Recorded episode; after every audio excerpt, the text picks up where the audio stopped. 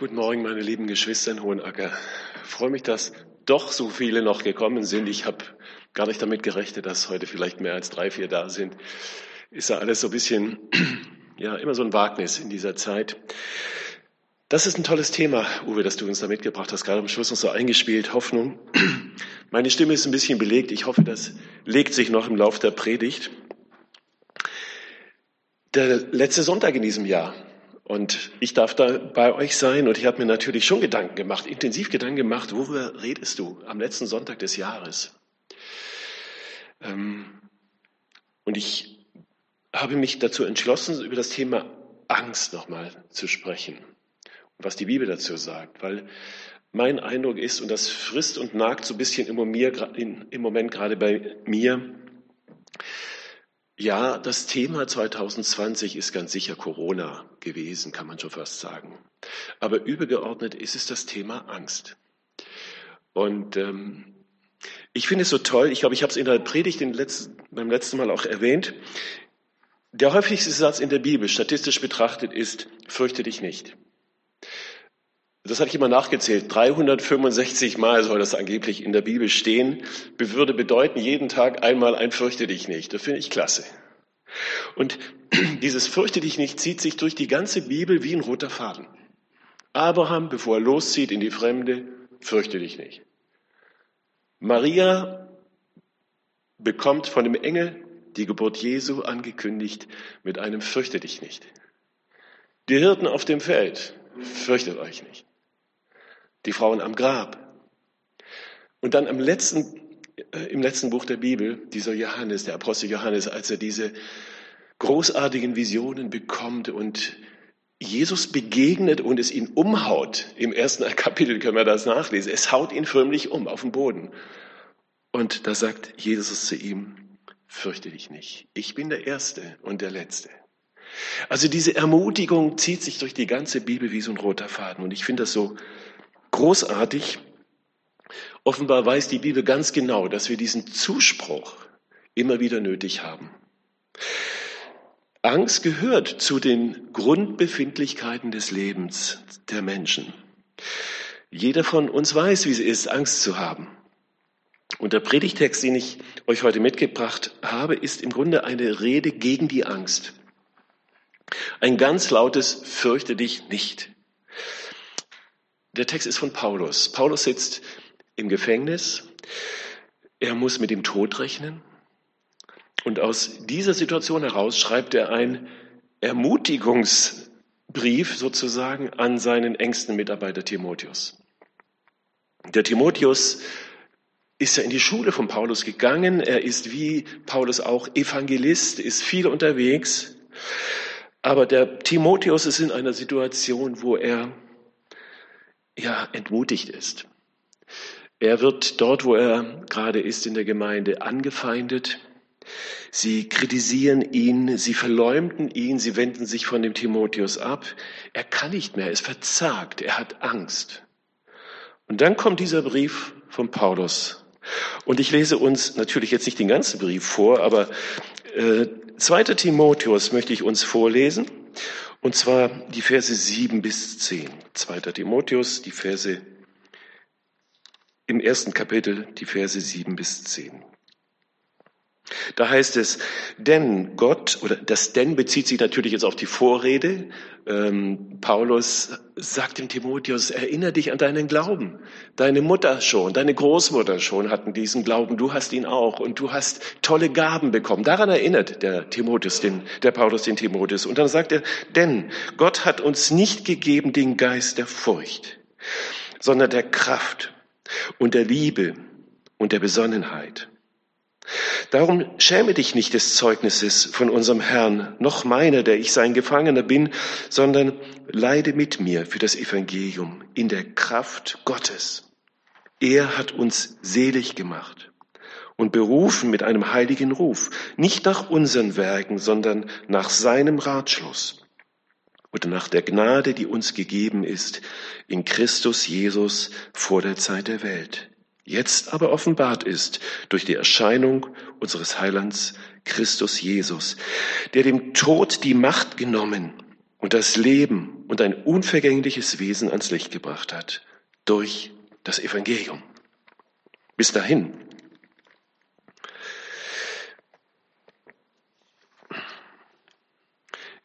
Nochmal nachgefragt, was ist die Ursache der Angst bei diesem Timotheus, diesem Top-Mitarbeiter des Paulus?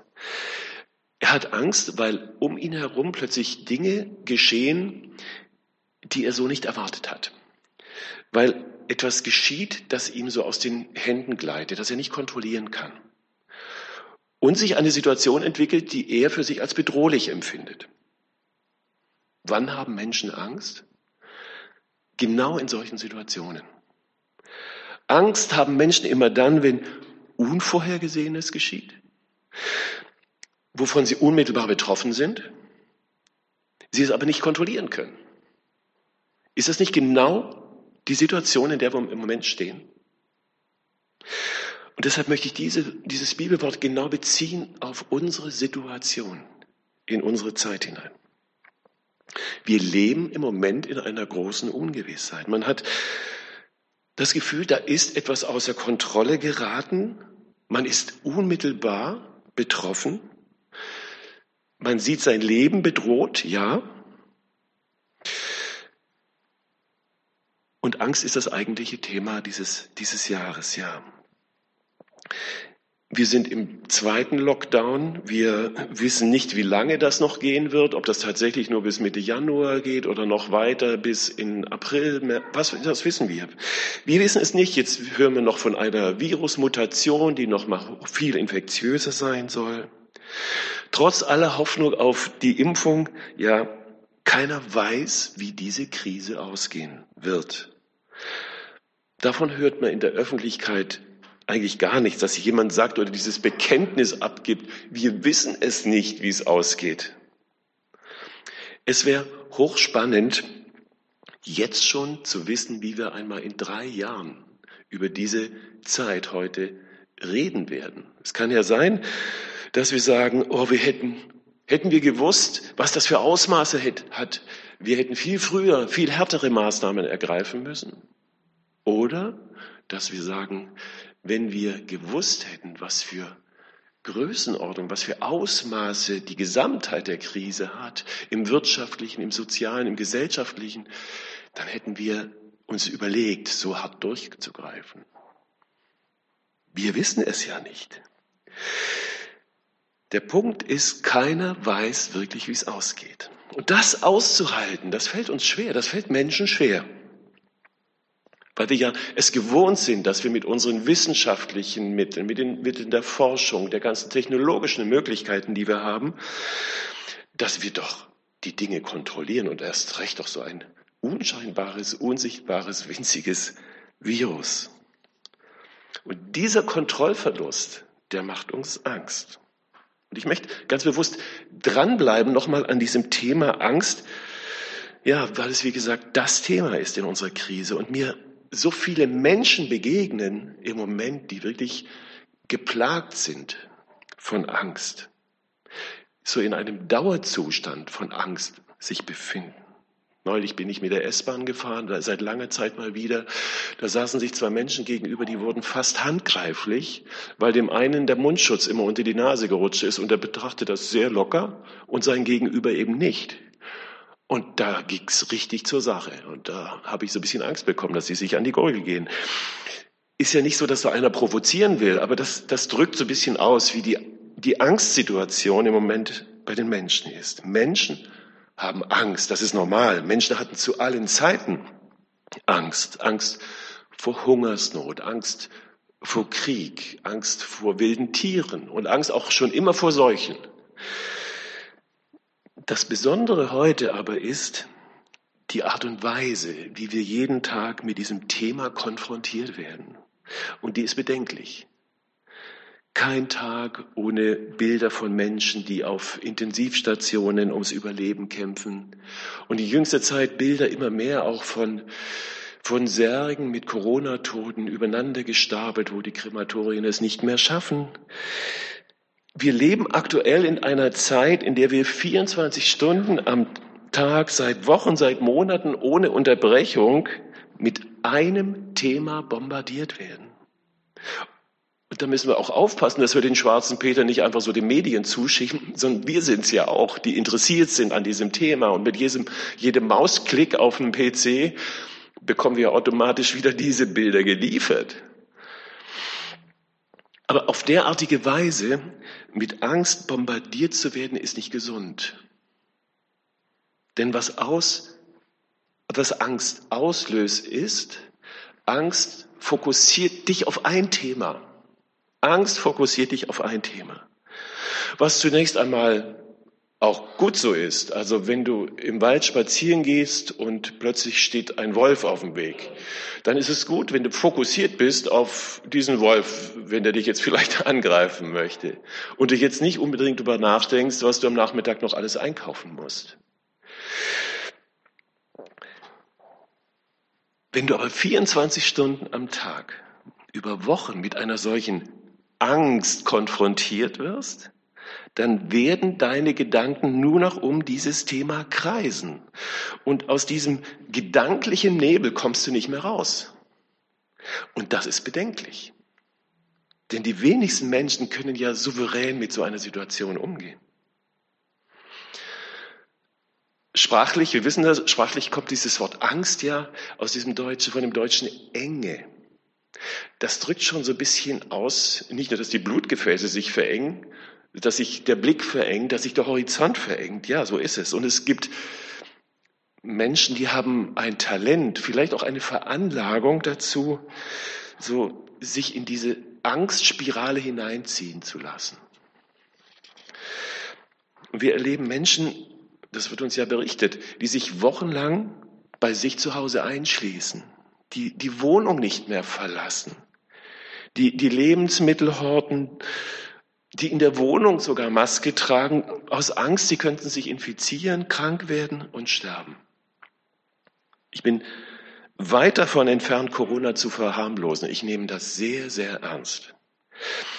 Aber eine Mentalität von Angst, die, die an nichts anderes mehr denken kann, macht uns ein Stück weit lebensunfähig, zumindest lösungsunfähig.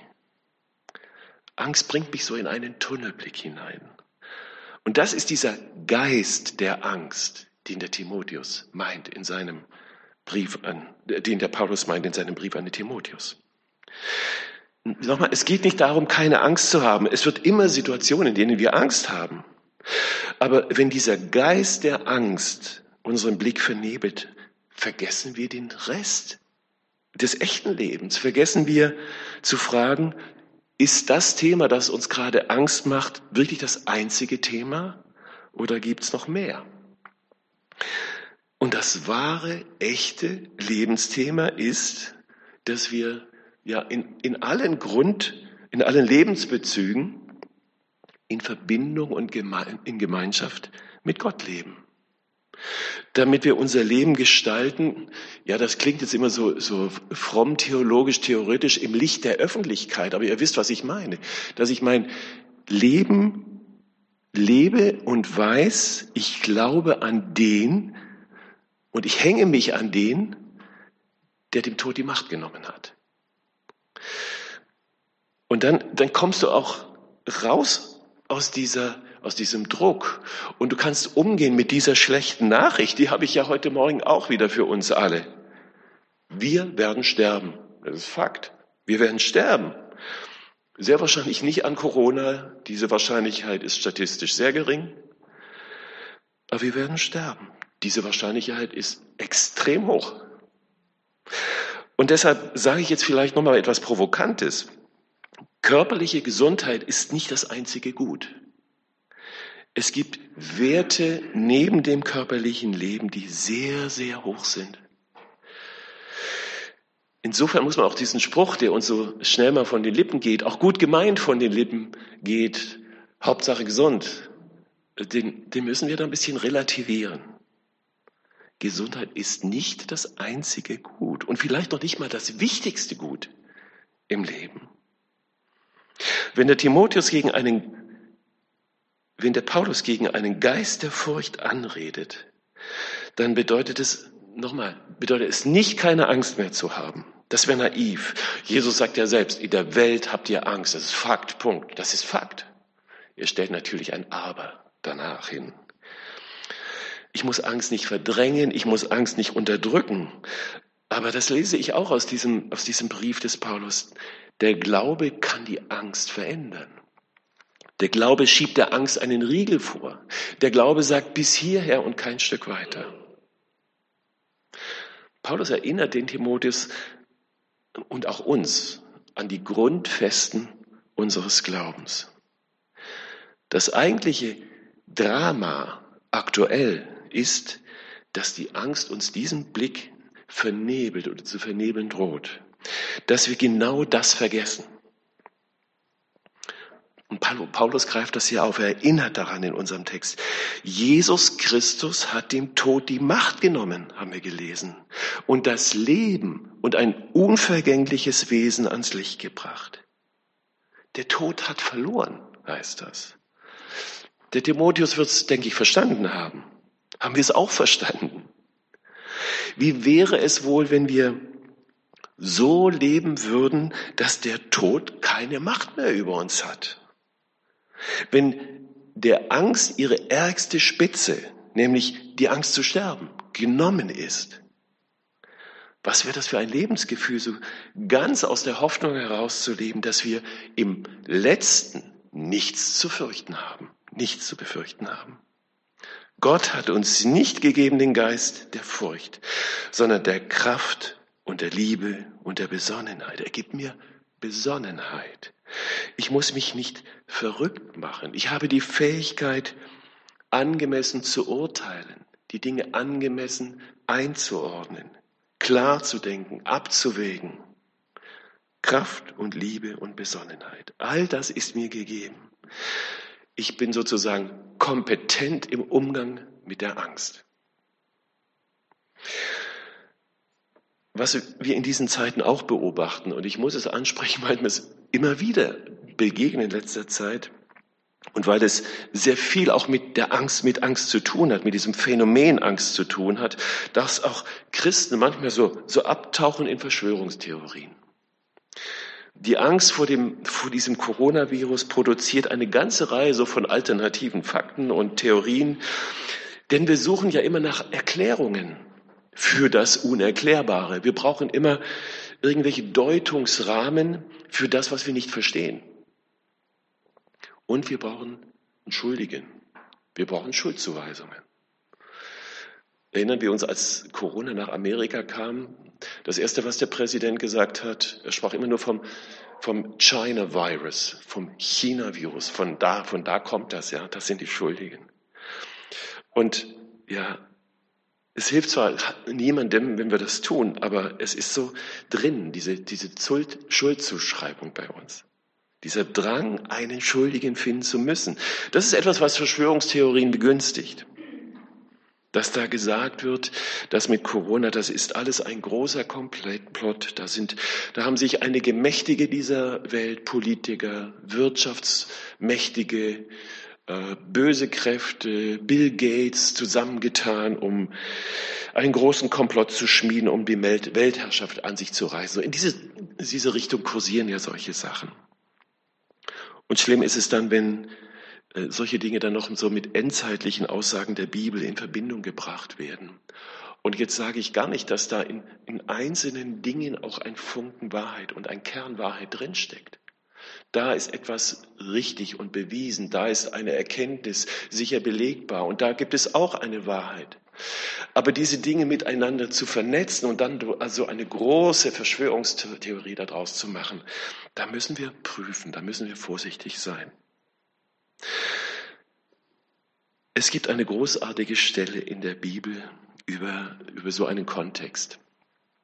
Und äh, ich, ich finde das so klasse, was Jesus da sagt in Matthäus 20, Vers 25. Ich lese uns diese Stelle äh, kurz vor. Matthäus 20, Vers 25. Da sagt Jesus, ihr wisst, dass die Herrscher ihre Völker niederhalten und die Mächtigen ihnen Gewalt antun. So soll es nicht sein unter euch, sondern wer unter euch groß sein will, der sei euer Diener. Ich finde das so bemerkenswert, dass Jesus hier gar nicht, gar nicht tiefer drauf eingeht. Er sagt nur, ihr wisst, die Herrscher und die Mächtigen dieser Welt, die unterdrücken ihre Leute. Also total entspannt. Jesus weiß, Macht korrumpiert immer. Wenn, wenn Menschen viel Geld und viel Macht haben, dann ist es sehr wahrscheinlich, dass sie das missbrauchen, dass ihre Macht missbrauchen. Deshalb gibt es alle möglichen Machenschaften und finsteren Verstrickungen auf dieser Welt. Und mich beeindruckt diese Gelassenheit Jesu, wie er, wie er mit diesem Thema umgeht. Wir müssen uns vorstellen, Jesus hat ja gelebt in einer Zeit des römischen Reichs, einem richtig brutalen Unterdrückungsregime, kann man sagen. Wie oft hat Jesus geredet über Umsturz? Wie oft hat er geredet über die Bösen und Mächtigen in Rom? Wie ist der Weg Jesu in diesen Dingen? Jesus sagt ganz lapidar, die Mächtigen missbrauchen ihre Macht. Aber ihr sollt anders sein. Bei euch soll es nicht so sein. Jesus hat ein anderes Hauptthema. Geht ihr, ihr, die ihr mir dient, mit einer dienenden Haltung auf, auf die Welt, auf die Menschen in dieser Welt zu. Bei Paulus ist es ja genauso. Schauen wir uns Paulus an. Paulus ist wahrscheinlich umgebracht worden unter Kaiser Nero. Kaiser Nero, wir wissen es, ein brutaler, ein ja sadistischer Machthaber, einer, der einen Teil seiner Familie hat umbringen lassen, der Rom angezündet hat und das den Christen in die Schuhe geschoben hat, der Christen als lebendige Fackeln angezündet hat zur Volksbelustigung. Frage, wie viel schreibt Paulus über Kaiser Nero? Wie viel schreibt er über die römischen Unterdrücker in Rom? Da. Überhaupt nicht. Er ignoriert es. Das Hauptthema der Menschen damals ignoriert er. Er weigert sich nur um dieses eine Thema zu kreisen, denn er ist an einem anderen Thema interessiert. Er verkündigt das Evangelium. Darum geht's ihm. Aber toll, wenn wir als Christen so diese, diese Haltung und diesen Blick auch wahrnehmen für uns. Paulus sagt an einer anderen Stelle, wir haben doch nicht gegen Menschen aus Fleisch und Blut zu kämpfen sondern gegen die Beherrscher der, der finsteren Welt, sagt er. Das sollten wir einmal festhalten. Auch Jesu Weg ist es nicht, gegen Menschen zu kämpfen. Jesus sagt, wir sollen für unsere Feinde beten. Es ist nie ein Kampf wir gegen andere Mächtige. Aber da kommen wir so ganz schnell rein, wenn wir so, ja, in manchen Verschwörungstheorien so nachdenken. Auch jetzt in dieser Zeit. Lasst uns als Christen nicht auf jedes Thema so äh, draufspringen, das so durch die Medien gerade geht, sondern lasst uns die Themen in den Blick nehmen, die wirklich wichtig sind. Ich finde es übrigens hochinteressant, dass schon 700 Jahre vor Christus äh, Gott zum Jesaja redet, als würde er es heute in unsere Zeit reinsprechen. Äh, ich lese uns aus Jesaja 8, die Verse 11 bis 13. Jesaja 8, die Verse 11 bis 13. Hochinteressant. Da sagt Gott, Jesaja schreibt, denn so sprach der Herr, also ab Vers 12 jetzt, sprach der Herr, ihr sollt nicht alles Verschwörung nennen, was dies Volk Verschwörung nennt. Und vor dem, was sie fürchten, fürchtet euch nicht. Und lasst euch nicht grauen, sondern verschwört euch, Elberfelder übersetzt, heiligt ihn, den Herrn Zebaoth. Den lasst eure Furcht und euren Schrecken sein. Ist ein interessantes Wort. Ich gebe euch einen Frieden, sagt Gott, der größer ist als der Frieden dieser Welt. Gott sagt zu den Menschen, ihr sollt nicht erschrecken. Ihr sollt nicht vor allem erschrecken und vor allem nicht alles Verschwörungstheorie nennen, was so im Volk gerade aufpoppt, sondern es gibt ein Thema, das wirklich wichtig ist. Und das ist, ja, dass Gott über allem steht, dass Gott die Liebe ist, dass Gott anbetungswürdig ist, dass Gott heilig ist, dass er zu fürchten ist und dass es etwas noch Schlimmeres als den körperlichen Tod gibt. Und das ist den Kontakt zu diesem Gott zu verlieren. Denn Gott nahe zu sein ist das Glück des Menschen, war ja, glaube ich, mal in einer Jahreslosung vor ein paar Jahren. Gott nahe zu sein ist mein Glück, hieß es da. In Gottes Nähe wird das menschliche Leben heil. Und das ist unser Thema als Christen. In der Nacht, bevor Jesus stirbt und er mit seinen Jüngern zusammen ist, ähm, da sagt er etwas unglaublich hm, in, in, so einer Ruhe, wenn man sich das vorstellt, vor seinem Tod, in dieser Ruhe und Sanftheit, sagte zu seinen Jüngern, dies habe ich mit euch geredet, also er hat sie vorbereitet auf das, was kommt, dies habe ich euch, mit euch geredet, damit ihr in mir Frieden habt. In der Welt habt ihr Angst, aber seid getrost, ich habe die Welt überwunden. Wir kennen diesen Vers. Johannes 16, 33. In der Welt habt ihr Angst, aber seid getrost, ich habe die Welt überwunden. Der Frieden, den ich euch gebe, der ist nicht von dieser Welt, der ist viel höher als der, den die Welt geben kann. Heißt ja nicht, die Probleme zu verharmlosen, aber die Umstände, in denen wir leben, sollen das, sollen nicht das sein, was uns ultimativ prägt. Du entscheidest, was dich prägt. Du entscheidest, worüber du den ganzen Tag nachdenkst und meditierst. Und was dein Fokus ist, das entscheidest du.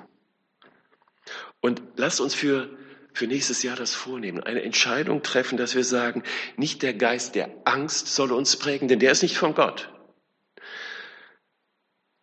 Sondern Gott hat, hat uns einen Geist gegeben, der Kraft, der Liebe, der Besonnenheit. Und das wünsche ich uns, dass uns dieser Geist mehr prägt als alles andere. Amen.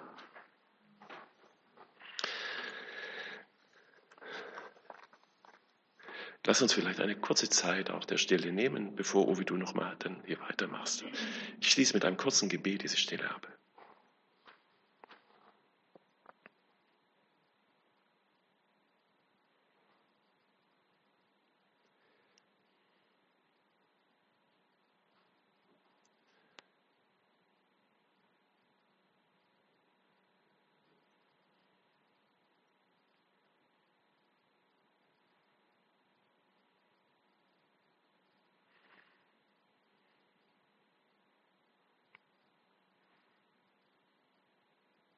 Lieber Herr, wir sind manchmal so wie in einem Strudel drin, wo wir selber auch nicht so richtig wissen, wo ist jetzt die Richtung, in die wir gehen sollen, in die wir denken sollen. Da kommen so viele Meinungen auf uns zu, so unterschiedliche Rufe aus allen Richtungen. Und es ist so gut, dass dein Wort uns erdet, immer wieder uns auch festmachen lässt an dir, weil wir in dir einen festen Grund haben dass wir uns festmachen dürfen an dir, Herr Jesus Christus, der uns seinen Frieden gegeben hat und gesagt hat, ja, ihr habt Angst in dieser Welt, aber ich habe die Ursache, ich habe den Grund dieser Angst besiegt. Und das ist so wunderbar, Herr, dass wir gerade auch in diesen Zeiten und jetzt, wenn wir in das neue Jahr gehen, uns darauf ganz neu besinnen dürfen. Danke, Herr. Amen.